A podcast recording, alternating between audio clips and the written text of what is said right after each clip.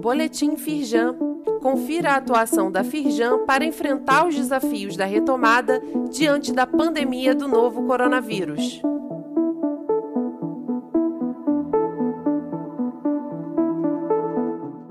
Edição de sexta-feira, 12 de março. A Genersa aprova redução das margens de distribuição. Para ser efetivada, a medida contou com constante atuação da Firjan em audiências, consultas públicas e posicionamento junto ao poder público. Confira qual foi a redução da margem de distribuição aprovada para a SEG e SEG Rio. A decisão entra em vigor no mês de abril. Leia mais no site da Firjan. Programa Emprega Mais abre 500 novas vagas em cursos gratuitos da Firjan Senai para industriários.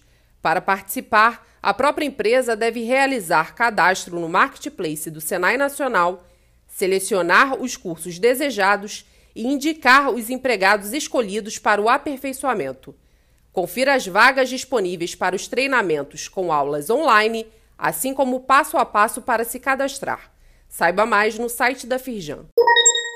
Transmissão online NRF 2021 Negócios transformados para uma nova realidade.